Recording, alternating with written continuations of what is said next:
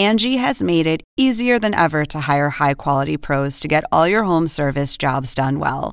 Just bring them your project online or with the Angie app, answer a few questions, and Angie will connect you with local pros who match your specific needs. Or book a service instantly at an upfront price. So join the millions of homeowners who use Angie to care for their homes and get your next home service job done well. Download the free Angie mobile app today or visit Angie.com. That's A N G I.com. Oppenheimer presenta. Llega a usted por cortesía de Arcos Dorados.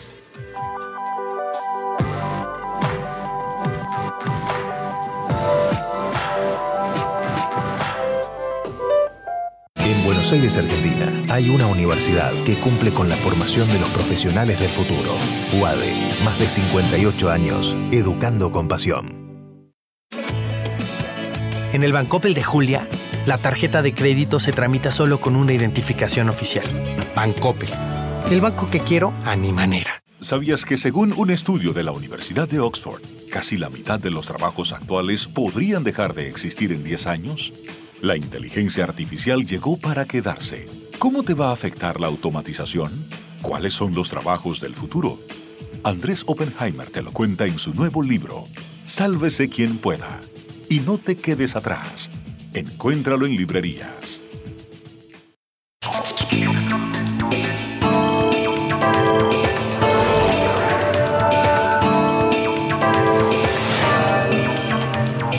Hola, soy Andrés Oppenheimer. Gracias por estar con nosotros. Hoy vamos a tener un programa muy pero muy variado.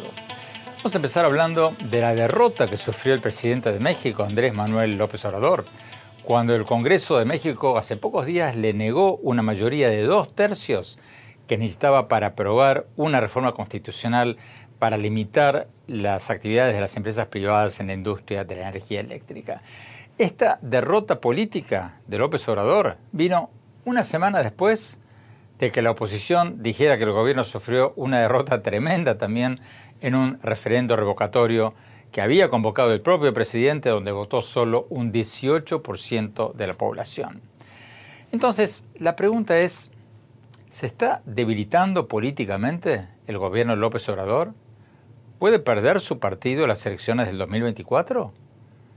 ¿O todo este tema de la reforma energética fue una maniobra de distracción para desviar la atención de otros problemas mucho mayores, como la pobreza y la falta de crecimiento económico. ¿Y va a poder ganar el gobierno, el partido de gobierno, las elecciones presidenciales que se vienen? Lo vamos a analizar con el escritor y analista político mexicano Francisco Martín Moreno. Y para escuchar la postura del gobierno, vamos a tener a Mario Delgado, el presidente del Partido de Gobierno de México, Morena, que acusó de traidores a la patria a los diputados que votaron en contra de esta reforma constitucional. Después vamos a cambiar de tema. Vamos a celebrar el cumpleaños número 90 de uno de los grandes, pero grandes, grandes artistas latinoamericanos de todos los tiempos, Fernando Botero. Probablemente no haya otro artista vivo de la región que sea más reconocido internacionalmente que Botero, y sus figuras voluptuosas, sus escenas de realismo mágico de su Colombia natal. Y finalmente, en nuestro segmento El Innovador de la Semana, vamos a tener al cofundador de Platzi, una de las plataformas más grandes de cursos de programación, ingeniería y marketing y emprendimiento en español. Platzi reporta haber recaudado ya unos 80 millones de dólares y tiene unos 3 millones de estudiantes en línea en América Latina, España, Estados Unidos. Vamos a hablar con su cofundador, el guatemalteco Christian Hetzt, y le vamos a preguntar qué le aconseja él a los innovadores que recién están empezando su propia empresa. Bueno, empecemos con el tema del día, el voto en el Congreso mexicano que tumbó la reforma constitucional que proponía el presidente de México. Vayamos con el escritor y analista político Francisco Martín Moreno. Francisco, muchas gracias por estar con nosotros. Francisco, el voto en el Congreso contra la reforma constitucional que habría propuesto López Obrador, obviamente fue un revés para el presidente, pero ¿está perdiendo popularidad el presidente o está perdiendo popularidad su partido? Yo creo que están perdiendo popularidad los dos. Es importante recordar, Andrés, que hace un domingo, o sea, hace 10 días, México vivió un episodio político muy importante que fue la revocación del mandato.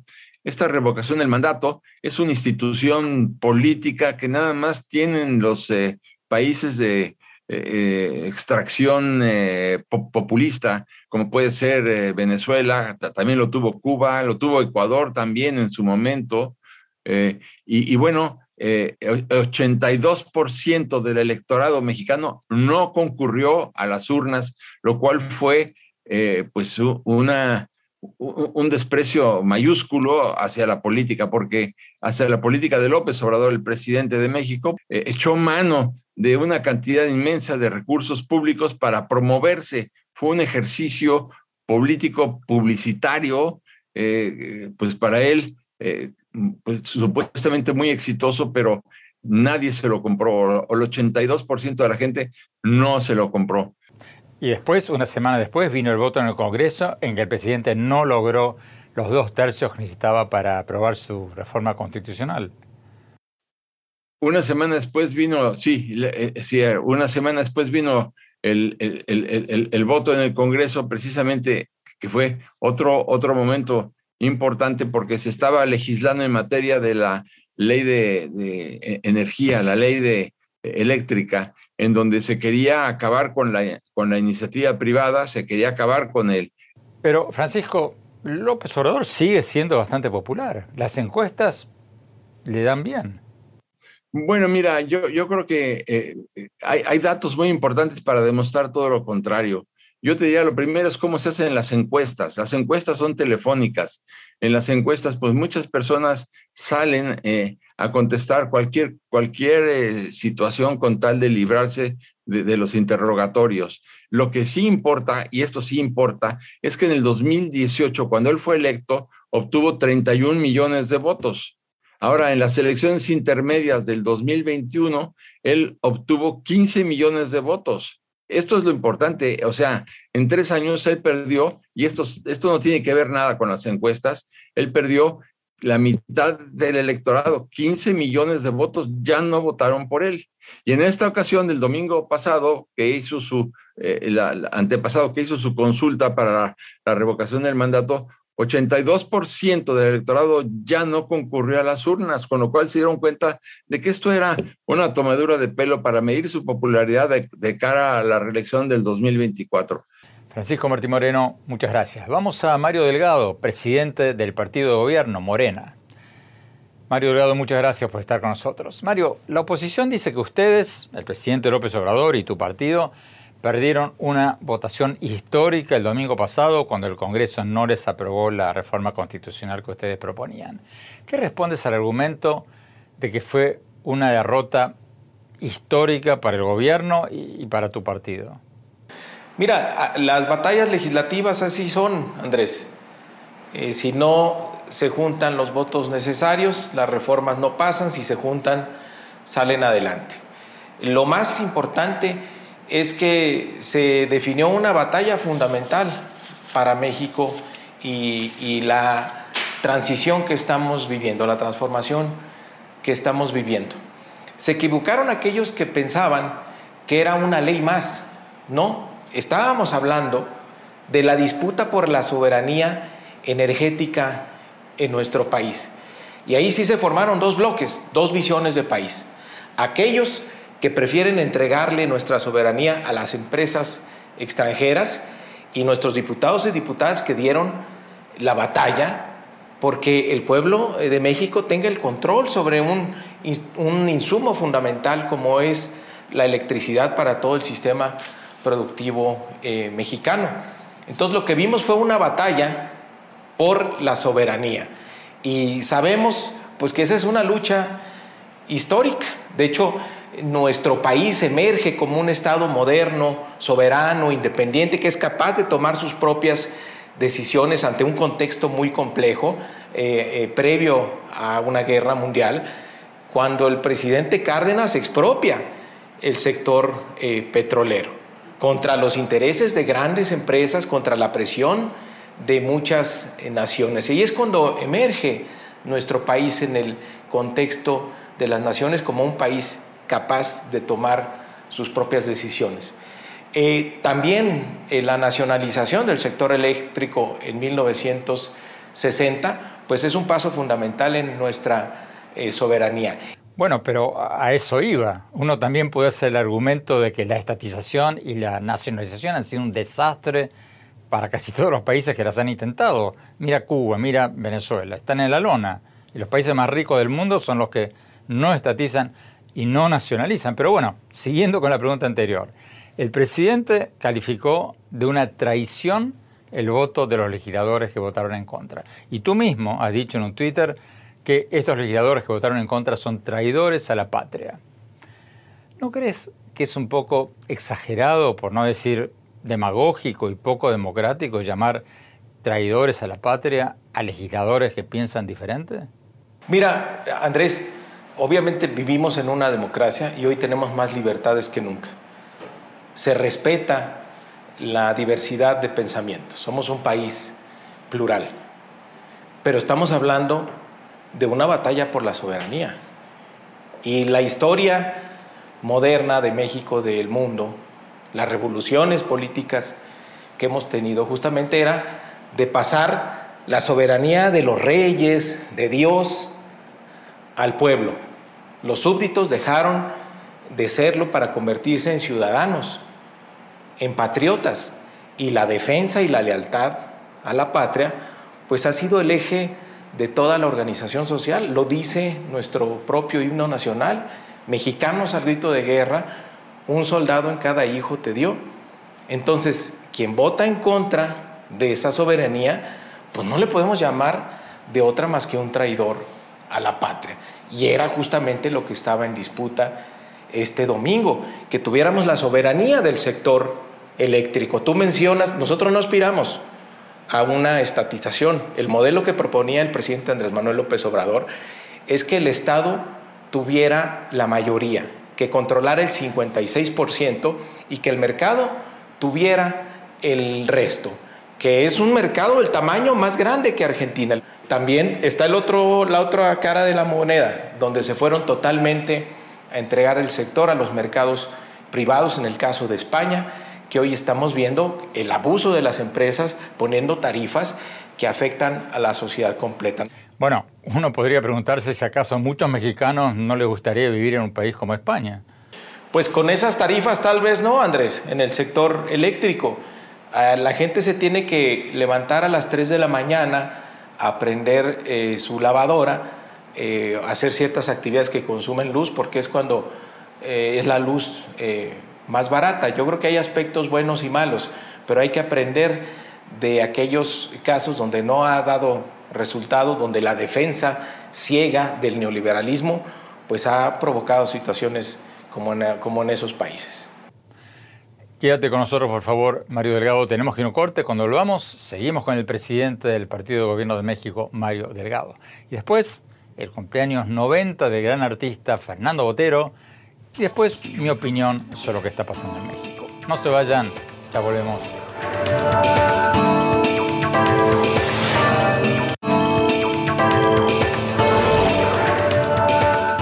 Gracias por seguir con nosotros. Seguimos hablando sobre la derrota política que sufrió el presidente de México, Andrés Manuel López Obrador, cuando el Congreso mexicano hace pocos días le negó la mayoría de dos tercios que necesitaba para aprobar una reforma constitucional que él estaba proponiendo para limitar las actividades de la empresa privada en la energía eléctrica. Mario Delgado, presidente del partido de gobierno Morena, volviendo al tema de la derrota del gobierno en, este voto. López Obrador obtuvo 31 millones de votos cuando fue electo en el 2018.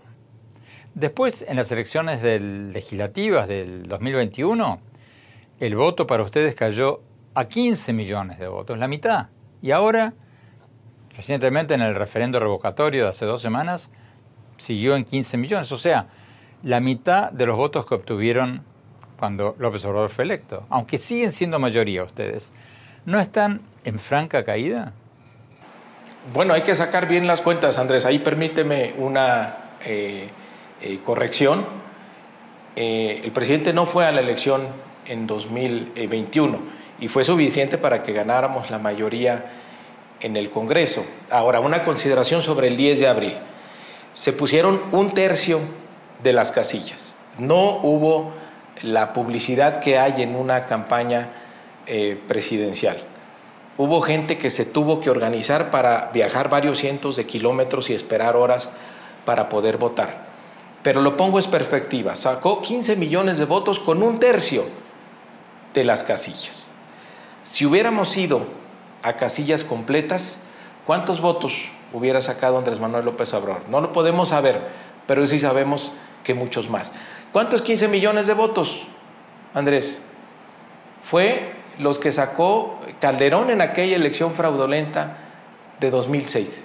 Y casi es la misma cantidad de votos con la que Fox ganó la presidencia de la República. O ya los hubiera querido Ricardo Anaya en el 2018. Hoy la oposición sabe que no puede aspirar a competir por la presidencia de la República si no tiene un piso de 16 millones de votos. Y para nuestro movimiento es eso, es un piso, no un techo.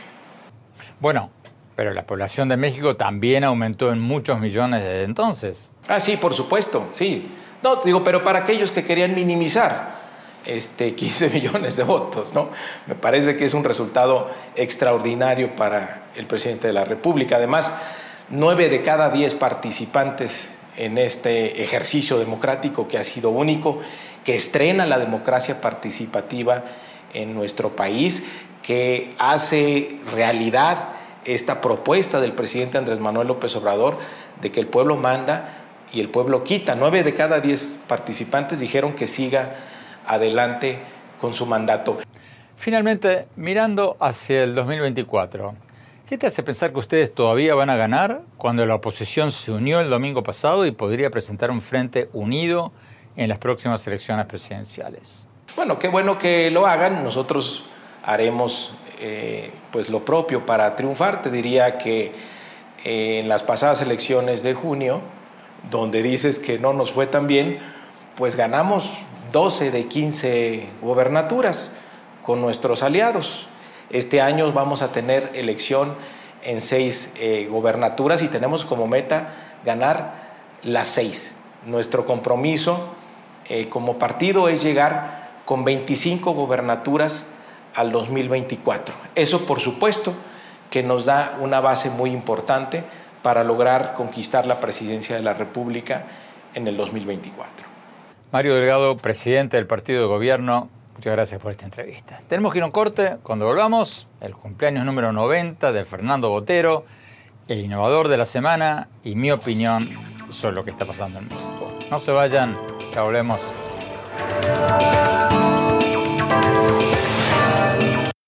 Hola, soy Andrés Oppenheimer. Los invito a visitar mi blog en el sitio de internet andresoppenheimer.com. Ahí pueden encontrar mis más recientes artículos y programas de televisión. Y si te registras, te vamos a mandar por email un extracto de mi libro Sálvese quien pueda, sobre cuáles son los trabajos con más futuro. Te espero. Gracias por seguir con nosotros. Como les contábamos al principio del programa, el gran pintor y escultor colombiano Fernando Botero acaba de cumplir 90 años. Es uno de los artistas más famosos del mundo. Sus figuras voluptuosas, a él no le gusta que las llamen gordas, según me dijo una vez, están en museos en todas partes del mundo. Tenemos con nosotros a su hijo, el escritor Juan Carlos Botero, autor de una biografía de su padre, y al galerista Gary Nader, que está mostrando una exposición con 120 obras de Botero y está por lanzar un show audiovisual llamado Immerse Botero, donde se van a ver videos en pantallas monumentales junto con pinturas y esculturas originales de Botero. Vayamos a ellos.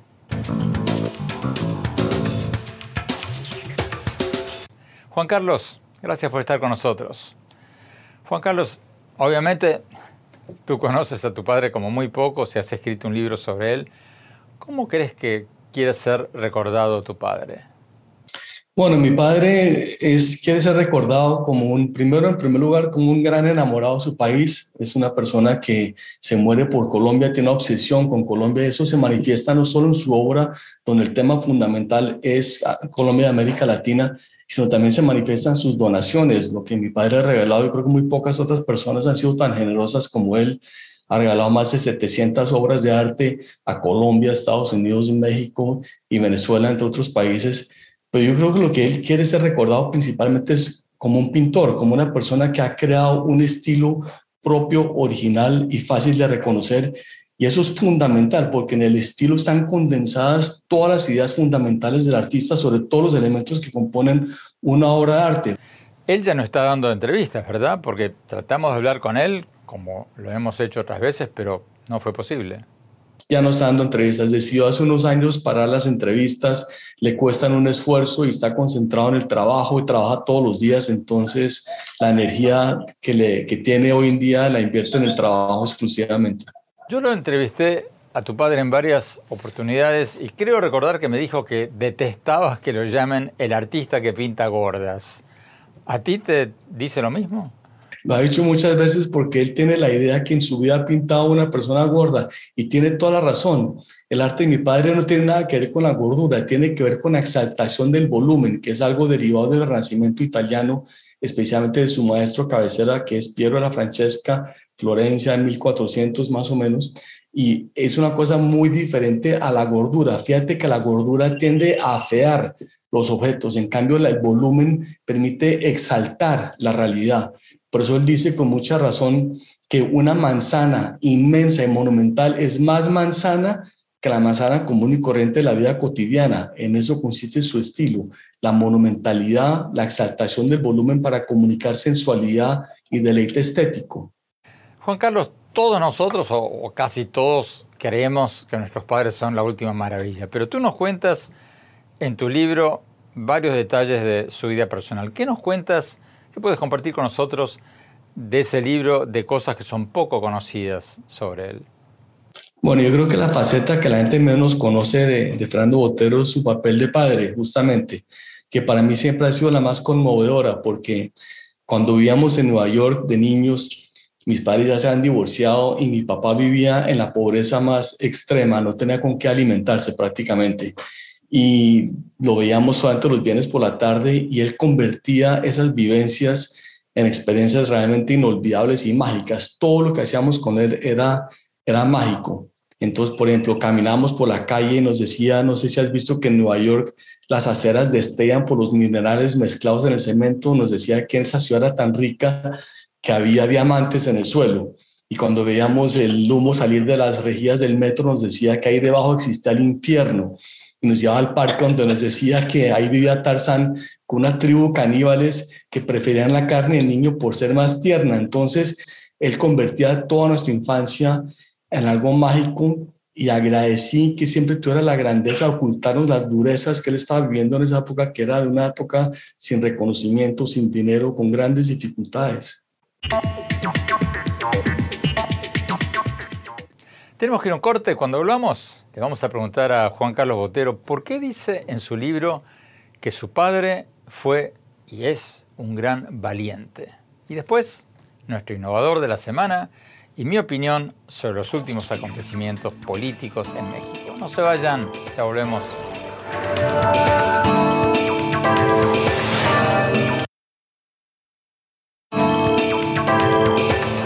Gracias por seguir con nosotros. Estamos celebrando el cumpleaños número 90 del pintor y escultor colombiano Fernando Botero, probablemente el artista latinoamericano viviente más famoso a nivel internacional. Seguimos hablando con su hijo Juan Carlos Botero y con el galerista Gary Nader. Hemos hablado con Fernando Botero varias veces en este programa, pero bueno, como nos decía Juan Carlos recién, ya no está dando entrevistas.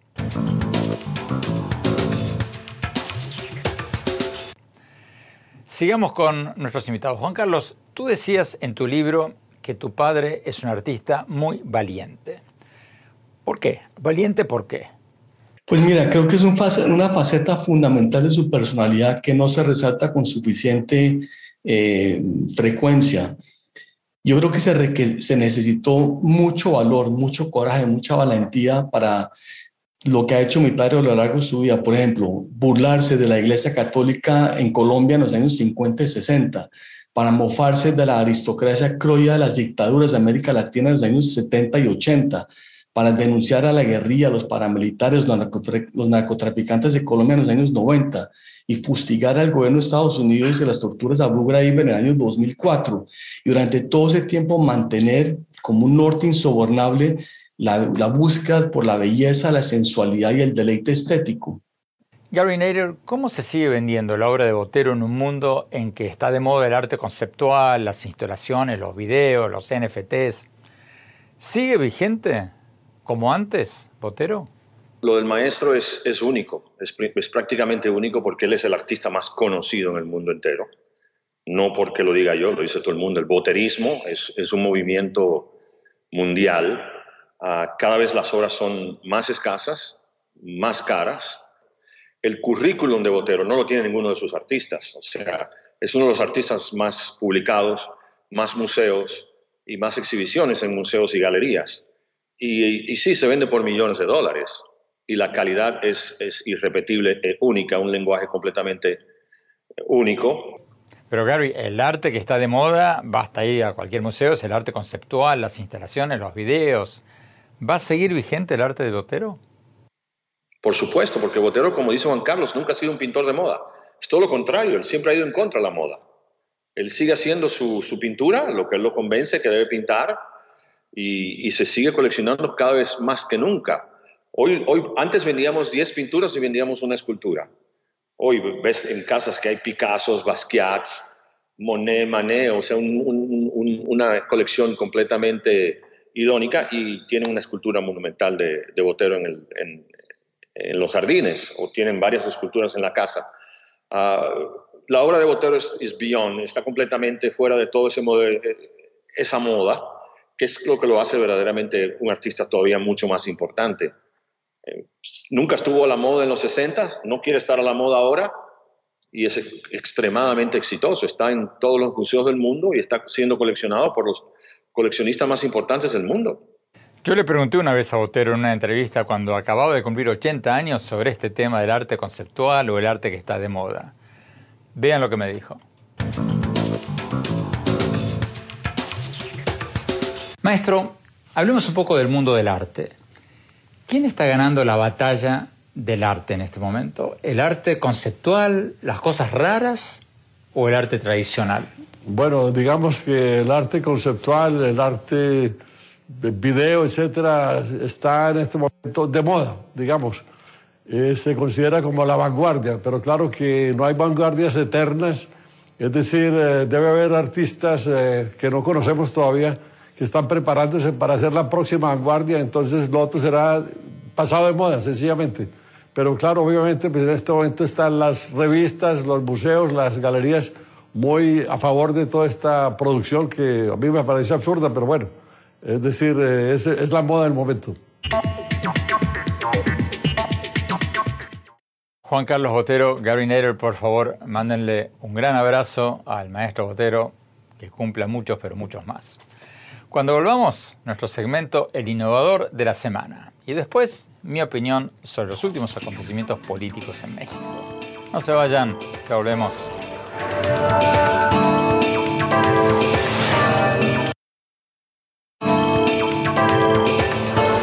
Gracias por seguir con nosotros. Vamos a nuestro segmento habitual, el innovador de la semana, donde todas las semanas destacamos a grandes innovadores latinoamericanos. Hoy vamos a tener al cofundador de Platzi, una de las plataformas más grandes de cursos de programación, ingeniería, marketing y emprendimiento en español. Platzi reporta haber recaudado ya unos 80 millones de dólares y tiene unos 3 millones de estudiantes en línea. Vamos a hablar con su cofundador, el guatemalteco Christian van der Henst. Le vamos a preguntar, entre otras cosas, qué le aconseja a los innovadores que recién están arrancando con su propia empresa. Vayamos a la entrevista. El innovador de la semana es presentado por falabella.com, un nuevo punto de partida. Cristian, muchas gracias por estar con nosotros. Cristian, hay muchas plataformas que dan cursos de ingeniería, programación, marketing en línea. ¿Qué, hacen de diferente ustedes? ¿Qué, hacen distinto a los demás? A, mí, de hecho, me encanta que hayan tantas plataformas porque si lo piensas, lo mismo nos pasa con la educación normal, con las universidades tradicionales. Hay muchas opciones porque hay diferentes formas de aprender. Ahora, ¿qué hacemos nosotros particularmente bien? Nosotros nos preocupamos que la gente se sienta acompañada, que haya un sentido de comunidad. Nos hemos dado cuenta que aprender temas digitales, temas de tecnología, aprender computación es difícil y es una carrera muy solitaria. Entonces creamos una comunidad donde las personas se sienten acompañadas durante ese proceso y además traemos a profesores de primer nivel para que sean parte de esa comunidad y los acompañen. Pero concretamente, en, la práctica, ¿qué significa eso de crear una comunidad para estudiar mejor? Son dos cosas. Primero, ellos se preocupan de hacer no solo las clases, que pueden ser conversaciones como estas, puede ser una, una charla digital, sino también se aseguran de dar ejercicios y proyectos. Entonces, por ejemplo, imagínate cómo era la época de los aprendices. Tú ibas con el herrero y aprendías a ser herrero. Pues ahora nosotros estamos trayendo eso en la época digital. Aprendo a programar o aprendo de tecnología aprendiendo con el que lo hace, me enseña, me comparte su trabajo, participo en los mismos proyectos y me vuelvo parte de esa nueva generación con su conocimiento más como un aprendiz práctico. Pero ¿hay un diálogo personal con el maestro, con la maestra, como en un aula física? En algunos casos sí, definitivamente tenemos varias sesiones en vivo donde existen diálogos de muchos estudiantes, pero también los mismos estudiantes se conectan entre sí para poder colaborar. Y no sé si están un poco eh, por ejemplo, para, para, ponerte un ejemplo, imagínate que estás editando un documento en estas plataformas, en Google Docs, y de repente tienes comentarios o notas. Imagínate que mientras estás aprendiendo, puedas ir dejando notas que en tiempo real se comparten con todos tus compañeros. Entonces el diálogo es parte de la experiencia misma. ¿Cuántos meses en promedio tiene que estudiar alguien para obtener un certificado? Depende, tenemos varias escuelas. Una de nuestras escuelas favoritas, y, de hecho si a alguien le interesa probar un poco Platzi, los invito a que busquen programación básica Platzi. Es un curso abierto, es gratuito, eh, no hay que pagar nada, simplemente se tienen que registrar con su email, con su correo electrónico, eh, y con eso pueden tomar ese, ese curso. Eh, ese curso te quitará unas 10 horas de lecciones, de estar tomando cursos, de estar haciendo ejercicios. Algunos lo toman más rápido, eh, hay personas que me han dicho, wow, un par de horas y ya estuvo. Hay otras personas que se van a dedicar más tiempo y con eso ya puedes arrancar. Si aparte de programación básica quieres profundizar, perfecto. Ahora además quiero aprender a diseñar un poco. Quiero hacer una aplicación para mi teléfono. ¿Cómo es eso? Ahí estamos hablando de una serie de como 10 cursos que te pueden quitar unos dos o tres meses para tener las cualidades prácticas para poder hacerlo. Todavía no eres un profesional, te falta experiencia y nosotros te conectamos con esa experiencia para que sigas construyendo tu carrera. Ustedes reportan tener unos 3 millones de estudiantes, pero supongo que eso se disparó durante la pandemia, la gente tenía que estar en casa. ¿Van a poder mantener este ritmo de crecimiento ahora que las cosas se están normalizando? Fíjate que sí, porque la comunidad está viva y ahora lo que nos están pidiendo es que nos preocupemos mucho por eso. Acabamos de tener unos eventos en Medellín, eh, hace poco reunimos a todo nuestro equipo también en Colombia y espero tener próximamente actividades en México, Chile, España. Tenemos nuestra futura conferencia en mayo en España. Entonces, sí vamos a seguir creciendo y sí vamos a seguir siendo una plataforma en línea, pero ahora, gracias a que está eh, progresando, gracias a las vacunas, ahí está bajando la pandemia, nos estamos reuniendo y la comunidad está viva. La comunidad se puede juntar a trabajar en un café, la comunidad se puede juntar y puede conocerse en persona. Y eso también va a transformar un poco a nuestra empresa en general.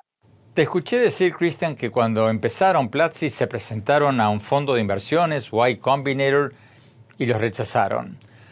¿Cómo te levantaste de ese golpe, de esa derrota? Lo, más interesante es que definitivamente nos rechazaron cuando intentamos aplicar a ese fondo, pero no fue el primero. Eh, yo calculo y tengo los nombres de 100 personas muy en mi cabeza que me dijeron, no, esto no funciona, yo no creo en lo que ustedes están haciendo, yo invertiría en otro tipo de proyectos. Entonces, patrocinamos en White Combinator, que es, una, es un fondo de inversión súper importante, y nosotros aplicamos y nos dijeron que no, nos dijeron que lo que estábamos haciendo era muy pequeño, que teníamos que pensar más en grande. Así que volvimos a aplicar, se volvió como un proceso y ese es el, consejo que le doy a las personas que en cualquier momento quieren crear algo y son rechazados. Prueben de nuevo, no importa, esto no es, no es el fin del mundo, intenta, hay opciones. El innovador de la semana es presentado por falabella.com, un nuevo punto de partida. Fascinante la historia de Christian van der Hens. Tenemos que ir a un corte. Cuando hablamos, mi opinión sobre el reciente revés en el Congreso mexicano del presidente Andrés Manuel López Obrador. No se vayan, ya volvemos.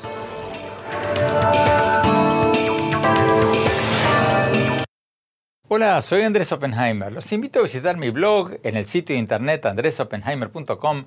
Ahí pueden encontrar mis más recientes artículos y programas de televisión. Y si se registran, les vamos a mandar por email un extracto de mi libro Sálvese quien pueda, sobre cuáles son los trabajos que tienen más futuro. Los espero.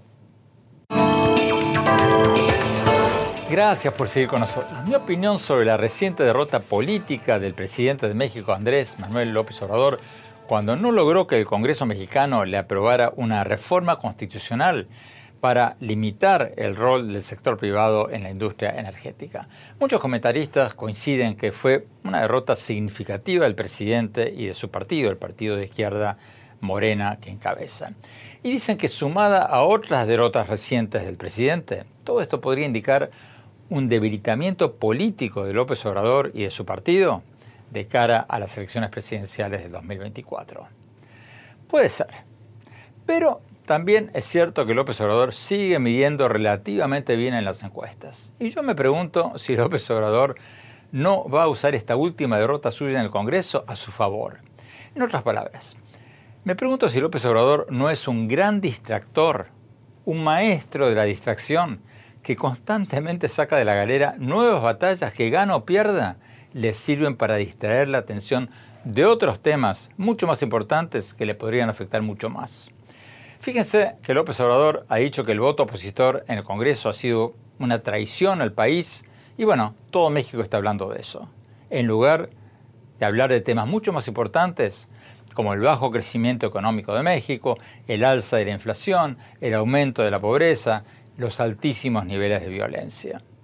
En crecimiento económico, López Obrador había prometido durante su campaña electoral una tasa de crecimiento del 4% anual. Y lo cierto es que el promedio de crecimiento ha sido muchísimo más bajo. Para este año se calcula que México va a crecer apenas un 2%, datos del Fondo Monetario Internacional. Aunque la pandemia y la invasión rusa a Ucrania afectaron el crecimiento de muchos países, México va a crecer menos que el promedio latinoamericano este año. Dato del FMI. En materia de pobreza, el número de pobres en México aumentó en 3.8 millones desde que López Obrador asumió la presidencia en el 2018 y agosto del año pasado. Cifras oficiales de Coneval, el Consejo Nacional de Evaluación de Política y Desarrollo Social de México. En inflación, la inflación en México se disparó al 7.4% en marzo, su nivel más alto en más de dos décadas. Cifras oficiales. En materia de violencia, que López Obrador había prometido reducir significativamente, eso tampoco pasó. El año pasado hubo más de 33.000 homicidios, casi lo mismo que cuando el presidente asumió el poder. Esos son los grandes temas de México.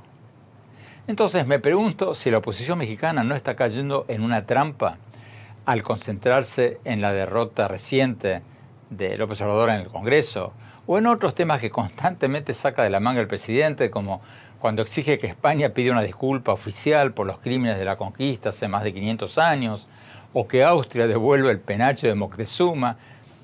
Esos no son temas. Los grandes temas de México son el estancamiento económico, la pobreza, la violencia. Si la oposición quiere ganar en el 2024, además de tener que unirse, van a tener que concentrarse en esos temas. Si no, los veo mal.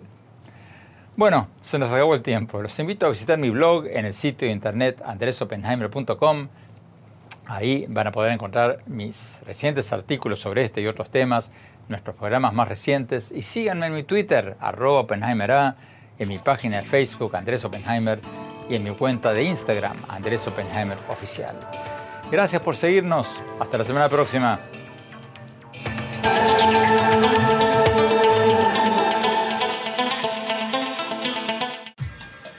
Oppenheimer presenta. Llega a usted por cortesía de Arcos Dorados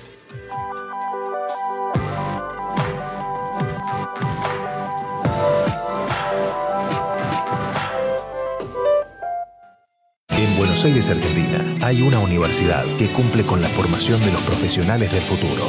UADE, más de 58 años, educando con pasión. En el Bancopel de Julia, La tarjeta de crédito se tramita solo con una identificación oficial. Bancoppel. El banco que quiero a mi manera.